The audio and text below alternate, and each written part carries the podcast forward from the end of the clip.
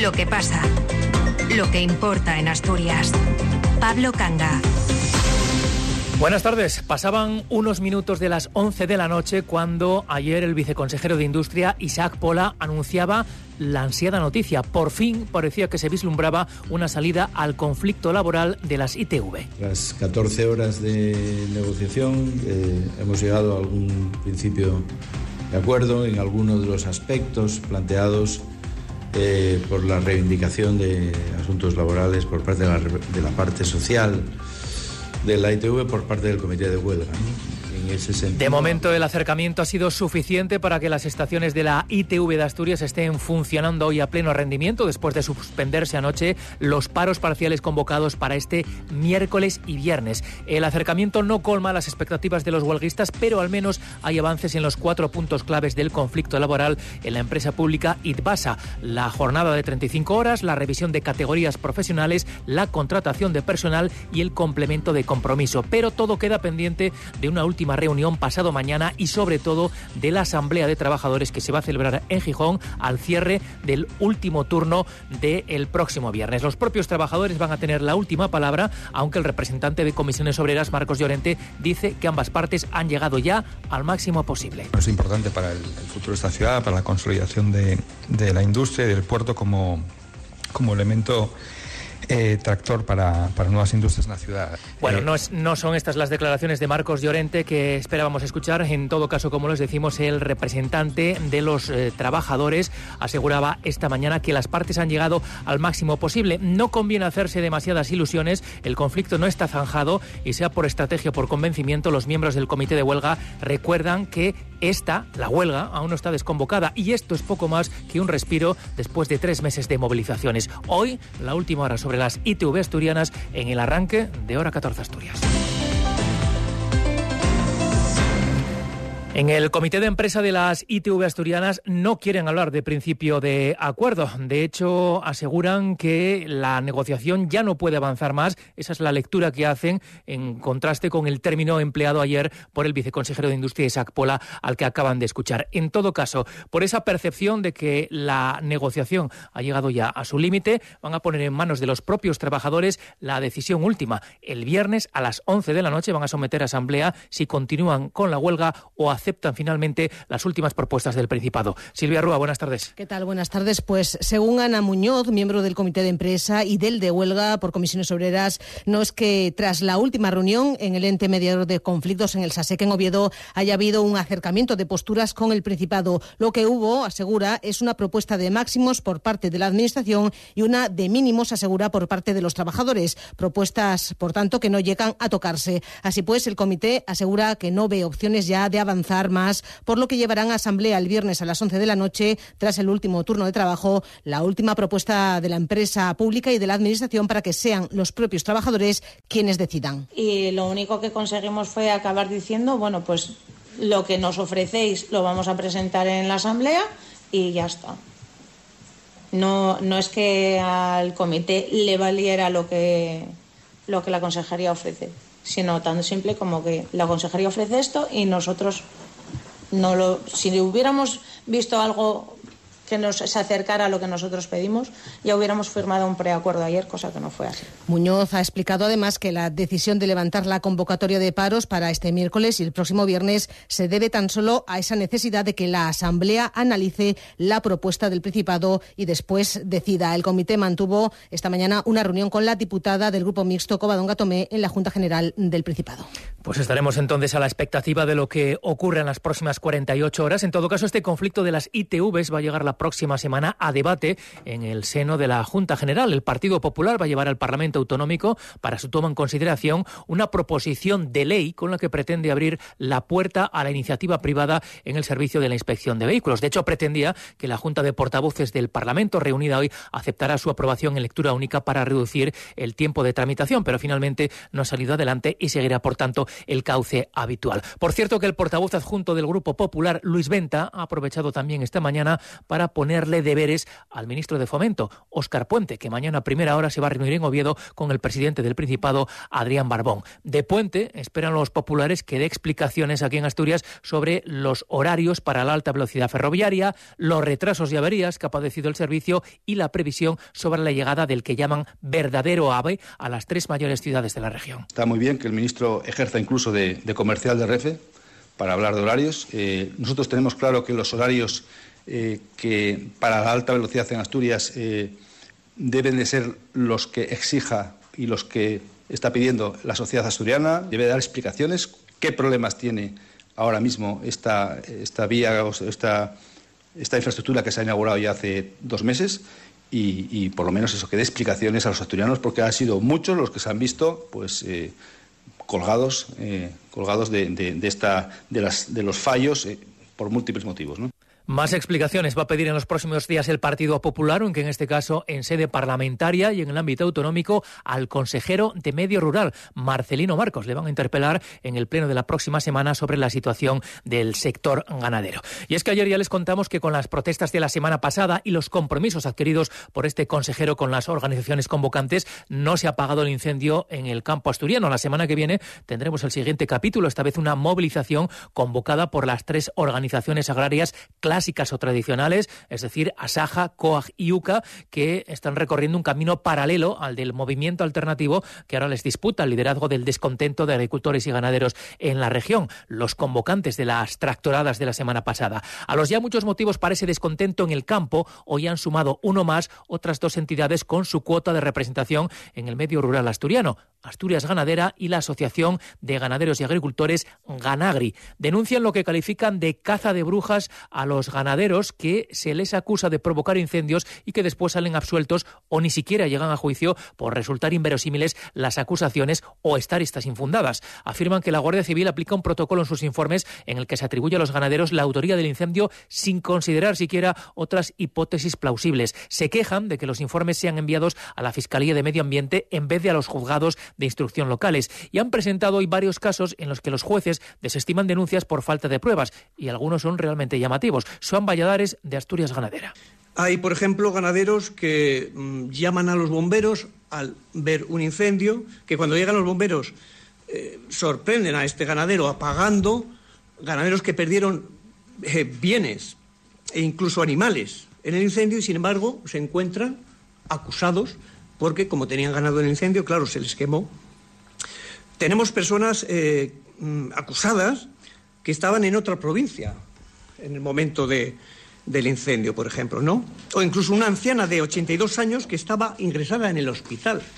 Afirman que es norma la falta de pruebas en estos casos y la presentación de denuncias de forma torticera con investigaciones deficientes o sin investigación alguna por parte del SEPRON, el Servicio de Protección a la Naturaleza de la Guardia Civil, ante una Fiscalía de Medio Ambiente que depende del Principado, en sus propias palabras, cuando consideran que lo normal sería presentar las denuncias ante los juzgados de la zona correspondiente.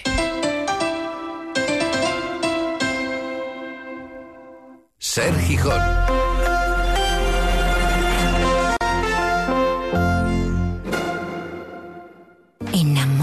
De tu casa. Anre Decoración. Esos detalles que marcan la diferencia y te hacen sentir especial. Mucho más que cortinas, alfombras, edredones, cojines, porque en Anre Decoración te asesoramos, instalamos y te damos la mejor financiación. Y ahora con descuentos de hasta el 50%. Ven a Anre Decoración. Te vas a enamorar de tu casa. Clínica Dental Busto Gómez. Las técnicas digitales en sus tratamientos de reconstrucción y estética dental, el trato amable y cercano y la adaptación de sus instalaciones a personas con movilidad reducida han convertido a la Clínica Dental Busto Gómez en una clínica de referencia en Gijón.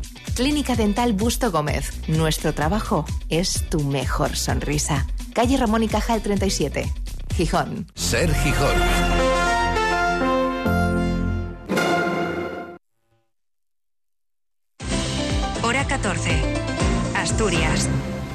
Dos y 16 minutos de la tarde. Hoy sale información pública la ley que va a regular el funcionamiento de la red de escuelas infantiles para niños de 0 a 3 años, las famosas escuelinas o les escuelines. El Principado pretende integrar a todas las trabajadoras de estos centros en la red autonómica como personal laboral, conservando sus derechos laborales y salariales y su categoría profesional. Al menos así lo recoge el anteproyecto de ley que ha sido presentado esta mañana por la propia consejera Lidia Espina. El viernes, la consejera se lo va a presentar a las organizaciones sindicales después de haberlo compartido ya hoy con los grupos políticos y con la Federación Asturiana de Concejos. En cuanto a los plazos, la consejera quiere tener la ley aprobada al final de este año y la red autonómica de 0 a 3 completa antes de que finalice la legislatura. Alejandra Martínez, buenas tardes. Hola, muy buenas tardes. Era una preocupación latente entre las trabajadores de esas escuelas infantiles municipales tras el anuncio de la creación de esa red autonómica universal pública y gratuita de escuelas infantiles de 0 a 3 años. Y hoy la consejera de Educación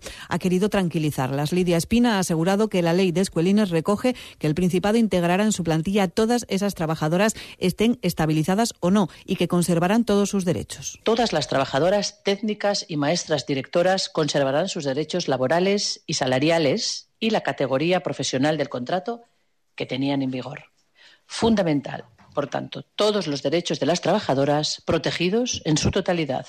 Derechos laborales, salariales y categoría profesional. Tranquilidad, por tanto, y sosiego a todas ellas, eh, que sé que preocupa a muchas trabajadoras. Tranquilidad, asumiremos a, todo a todas las trabajadoras, a todas ellas, estén estabilizadas o no lo están, en sus mismas condiciones en las que se encuentran. No perderán derechos ni no perderán salarios. Tranquilidad, por favor. Eso sí, hay algunos matices importantes. Estas trabajadoras serán personal laboral del Principado y aquellas que ahora mismo cobran más en algunos pocos ayuntamientos que no ha concretado la consejera tendrán una compensación que se recogerá en el convenio voluntario e individualizado que se firme con el ayuntamiento. Y es que esa es la fórmula de esa segunda fase de la constitución de la red de escuelines que se abordará en 2025, la de integración de las escuelas infantiles municipales que existen en 48 concejos. Cada ayuntamiento tendrá que firmar de forma voluntaria un convenio con el Principado para esa integración. Una que esa integración se produzca y siempre que se adhieran todos los consistorios, la red contará con 107 escuelines, con 365 unidades y 5.333 plazas, en las que están incluidas las 31 escuelines de 30 concejos con 822 plazas nuevas que abrirán este curso en septiembre de 2024. La consejera de Educación se ha reunido esta mañana con los grupos parlamentarios de Foro, Podemos y Partido Popular, con buena sintonía, más diferencias con estos últimos, con el Partido Popular, y la consejera quiere agilizar la ley. Pide altura de miras, porque de su aprobación, insiste, depende la integración de las escuelas infantiles municipales de la red de escuelines. Creo que es una ley fundamental y que debe aprobarse con el mayor consenso. Por el bien de Asturias y de los ciudadanos, eh, le pido a todos ellos que por favor eh, la apoyen en la Junta para agilizarla, porque la integración de los ayuntamientos solo es posible con una ley. Si no hay ley, no hay integración municipal. Entonces, eh, animo tanto a Foro como al Partido Popular, que tiene además a muchos ayuntamientos dentro de estas escuelinas Después de la integración vendrá la fase de extensión de la red autonómica, donde de momento se prevé eh, construir otras 12 escuelas, eh, escuelines rurales y tres en Oviedo, Gijón y Avilés, y que al final de la legislatura la red autonómica de escuelines esté finalizada. Hoy es el Día Internacional de las Cardiopatías Congénitas. En Asturias la conmemora la Asociación de Padres y Amigos de Niños con Cardiopatías de este tipo, que agrupa a unas 250 familias. Piden que se puedan hacer más pruebas en Asturias, ya que muchas de las familias afectadas tienen que desplazarse con frecuencia a Madrid, con importantes trastornos y costes. La asociación dispone en la capital de España de un piso para facilitarles esos desplazamientos. Ángel Fabián. Hay equipos de tratamiento infantil en Oviedo, Gijón y Avilés y uno de adultos en Eluca. Son conscientes de que es imposible realizar todas las pruebas en Asturias porque hay una variedad de más de 50 de este tipo de cardiopatías crónicas, de las que son las más frecuentes la tetralogía de Fallop o las valvulopatías. Sería un gran avance poder hacer en Asturias, por ejemplo, la prueba de esfuerzo con oxígeno, según la presidenta de la Asociación de Padres y Amigos de Cardiopatías Congénitas, APACI, Ana Fernández Martínez. Que hagan más pruebas aquí en el Hospital de Asturias. Nosotros para las cirugías nos tenemos que desplazar a Madrid con el gasto que ello conlleva, con la con la problemática para las familias respecto a trabajo, respecto a organización. Entonces, intentar que los viajes a Madrid sean los justos y necesarios y, por ejemplo, si se trata de una prueba que quizás se pueda empezar a hacer aquí en el Hospital de, Asturias, que no tengan que desplazarse hasta Madrid por pruebas que a lo mejor sí que hay a lo mejor con una inversión en recursos o en personal que se puedan hacer aquí. Otra de las demandas es que la transición de infantil a adulto no sea tan abrupta y exista una unidad de transición. En cuanto a aspectos sociales, se quejan de que no se tiene conciencia de las limitaciones de estas personas al no tener una patología visible. Por ejemplo, se les impide acceder a empleos para los que no pueden superar determinadas pruebas físicas, pero no se les reconoce la minusvalía. APACI presta distintos tipos de ayuda a las familias, resuelve dudas, da apoyo psicológico y disponen de un piso en Madrid en el que facilitan alojamiento a las familias que necesitan desplazarse para la realización de las pruebas que no pueden realizar en Asturias. Pasan 22 minutos de las 2 de la tarde. Entramos ya en la información de carácter municipal, comenzando por Gijón, donde el ayuntamiento le pide hoy a la Consejería de Salud que la ampliación del Hospital de Cabueñes incluya un servicio de psiquiatría. De hecho, ha sido la propia alcaldesa Carmen Morillón la encargada de lanzar esta petición durante el Pleno Municipal de esta mañana, una sesión de la que finalmente no ha salido un apoyo a las reivindicaciones de la plantilla de Arcelor y la exigencia de que esta multinacional ejecute las inversiones comprometidas en su plan de descarbonización para Asturias. El equipo de gobierno de Foro no ve oportuno suscribir una declaración institucional. Sergio Díaz. La alcaldesa Carmen Morillón aprovechó el debate de una iniciativa de Izquierda Unida sobre salud mental para pedir al Principado una unidad de psiquiatría para el nuevo hospital de Caboñes. Porque es muy necesario, la Consejería lo sabe y nos ayudará, es que en la próxima ampliación, en lo que es ya la ampliación del hospital de Caboñes, tengamos un servicio de psiquiatría en ese hospital. Dependemos del hospital de Jove con todas las limitaciones que eso supone. Su gobierno, el que comparten Foro y PP, no ve oportuno apoyar una declaración institucional en defensa de la siderurgia integral en Asturias, como reclamaba el Grupo Socialista. El portavoz Floro afea a la regidora que se esconda en un momento crucial para Arcelor. ¿No es oportuno para quién? ¿Para la alcaldesa de Gijón y su agenda? Es ahora cuando se está desarrollando una negociación de cuyo resultado depende el futuro de la siderurgia en el municipio. Y, por tanto, el futuro de nuestra ciudad, de la actividad industrial, de nuestro modelo económico. Es ahora cuando se está jugando la partida. La secretaria municipal ha intervenido en la sesión plenaria de este miércoles para avanzar los criterios que de aquí en adelante han de seguir los grupos a la hora de presentar iniciativas. De no traer a pleno eh, proposiciones eh, que no son ni de competencia municipal ni de eh, competencia que no son de pleno, en las que incurren algunas de las proposiciones eh, que se presentan hoy e incluso eh, en algún caso pues de manifiesta ilegalidad. Inmaculada Fernández hacía este planteamiento a partir de recientes pronunciamientos judiciales sobre acuerdos que no cuentan con amparo competencial expreso en el régimen local. Pleno también esta mañana en el Ayuntamiento de Avilés, este de carácter extraordinario para dar luz verde al convenio urbanístico del Estrellín que va a permitir ampliar el puerto en 80.000 metros cuadrados, además de mejorar varias carreteras. Josu Alonso. Era el último paso necesario para poder firmar el convenio y no ha habido sorpresas. La aprobación ha contado con la unanimidad de los grupos. La margen derecha de la ría será el ámbito de actuación con 80.000 metros cuadrados para hacer crecer las instalaciones portuarias. A mayores se mejorará la AS 328 con su urbanización y la AS 329 con la creación de una zona peatonal y un carril bici. La portavoz popular Estella Mazares planteaba dudas sobre el encaje legal de varias fincas, aunque su homólogo socialista Manuel Campa aclaraba que todo está bajo la legalidad. Estas fincas están afectadas dentro del convenio si realmente teníamos que tener una aceptación por Windar y si esa aceptación tiene que constar eh, porque si tiene que constar, lo que no tiene sentido es que aprobemos este convenio sin la aceptación expresa de Windar, porque a lo mejor las intenciones son, pero no está. No sé. Quiero, yo lo que necesito saber es si lo que vamos a aprobar hoy realmente necesita expresamente y jurídicamente la aceptación de Windar. Lo que necesitábamos era saber si esa si esa, si esa, esa parcela que incluye la planta de tratamiento de aguas eh, era necesaria para la actividad o no.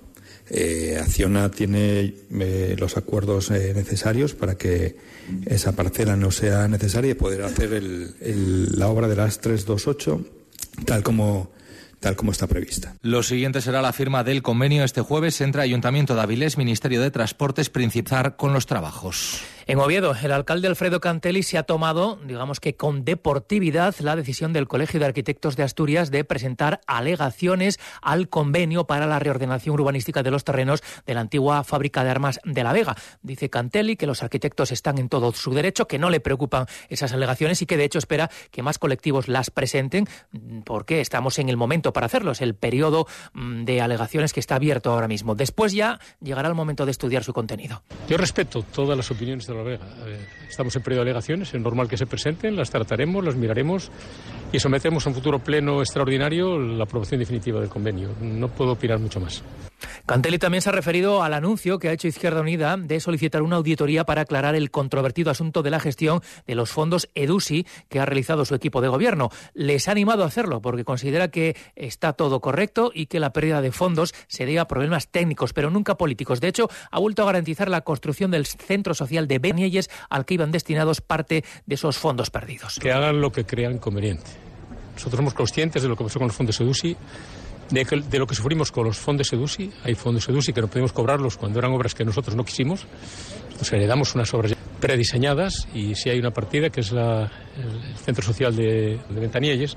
Ventanielles tendrá su centro social, lo tendrá muy a corto plazo con otros nuevos fondos que ya están conseguidos y que bueno, luego que digan lo que quieran, yo ya no, no puedo decir nada más. Fue un tema eminentemente técnico, no fue un tema político ese retraso y hay que mirar para adelante y hay que resolver los problemas que tenemos, que son muchos sobre el nuevo calendario que retrasa el inicio de las obras de ordenación en los terrenos que ocupaba el antiguo hospital en El Cristo. Dice el alcalde que ya no le extraña nada, pero que antes de pronunciarse quiere mantener una reunión con el presidente Adrián Barbón para que le aclare exactamente los términos de ese retraso. De sucesos en Langreo, la noticia en el ámbito de, este, eh, de los sucesos ha sido la detención de un hombre que agredió a los dos policías que ayer acudieron a su domicilio después de recibir una llamada alertando de un caso de violencia de género. Fue en la Felguera anoche, a de las diez y media. Al llegar los agentes al lugar de la supuesta agresión a una mujer, la víctima se negó a presentar denuncia contra su marido, aduciendo que todo había sido una simple discusión. Sin embargo, el hombre se mostró muy hostil, amenazó con pegarles dos tiros a los policías e incluso golpeó a uno de ellos en el pecho. Se inició en ese momento un forcejeo que terminó con la detención del varón y la atención de los agentes en el centro de salud de la Felguera por lesiones, eso sí, de carácter leve. Deportes, Martín Gago, buenas tardes. ¿Qué tal? Buenas tardes. El Sporting pasa página del derby y se centra en preparar otro partido clave, el del sábado contra otro rival directo como es el Real Valladolid, un encuentro que además ha sido declarado de alto riesgo. Aunque además Guillermo se entrena parcialmente con el equipo, parece que Ramírez solo va a recuperar a Cote, que hoy recibía el trofeo jugador 5 estrellas del mes de enero y hablaba de la polémica arbitral de ese derby asturiano. Bueno, a ver, yo entiendo a, la afición del Oviedo que pida, todos pedimos cuando nos, nos favorecen el primer penalti, pues no sé si, si está dentro. Si deciden que está fuera, supongo que estaría fuera. Y el segundo, llegan a pitar ese penalti, entonces el mío contra el Leganés, que era el mismo árbitro, tenía que haberlo pitado. Tenemos que dejar de hablar de los árbitros y centrarnos más en, en el fútbol, todos los equipos, yo creo. Además, en el Real Oviedo, Luis me ha trabajado con total normalidad y parece que va a entrar en la convocatoria para este próximo sábado. Y sobre la mesa todavía está el tema de la ciudad deportiva. Ayer Agustín Lleida, director general, decía que está casi descartado que sean la Torres. Hay unos terrenos en la Manjoya y de ello hablaba hoy el alcalde de Oviedo, Alfredo Cantelli. Yo sé que existe esa opción desde hace tiempo ya, desde el principio, y a ver qué decisión toma al final, pero que sea buena para Oviedo y que sea ágil fundamentalmente que buena para Oviedo, para el Real Oviedo y que, y que no se demore mucho. Conozco la operación perfectamente. Es un gran sitio. El Oviedo que sigue buscando la mejor ubicación y tampoco se descarta ni mucho menos que pueda aparecer un terreno idóneo en Siro o Llanera. Otra de sucesos. La Policía Nacional ha detenido en Lugones a tres personas eh, por tráfico de drogas y les han incautado 150 gramos de hachís en dosis preparadas para el tráfico. Lo llamativo, los tres detenidos son menores de edad. En cuanto al tiempo, cielos nubosos esa tarde en Asturias, pero solo lluvias de producirse en la mitad occidental que serán además débiles y dispersas. Temperaturas que siguen altísimas para la fecha. Ahora mismo en Amieva o en Mieres los termómetros marcan 21 grados centígrados.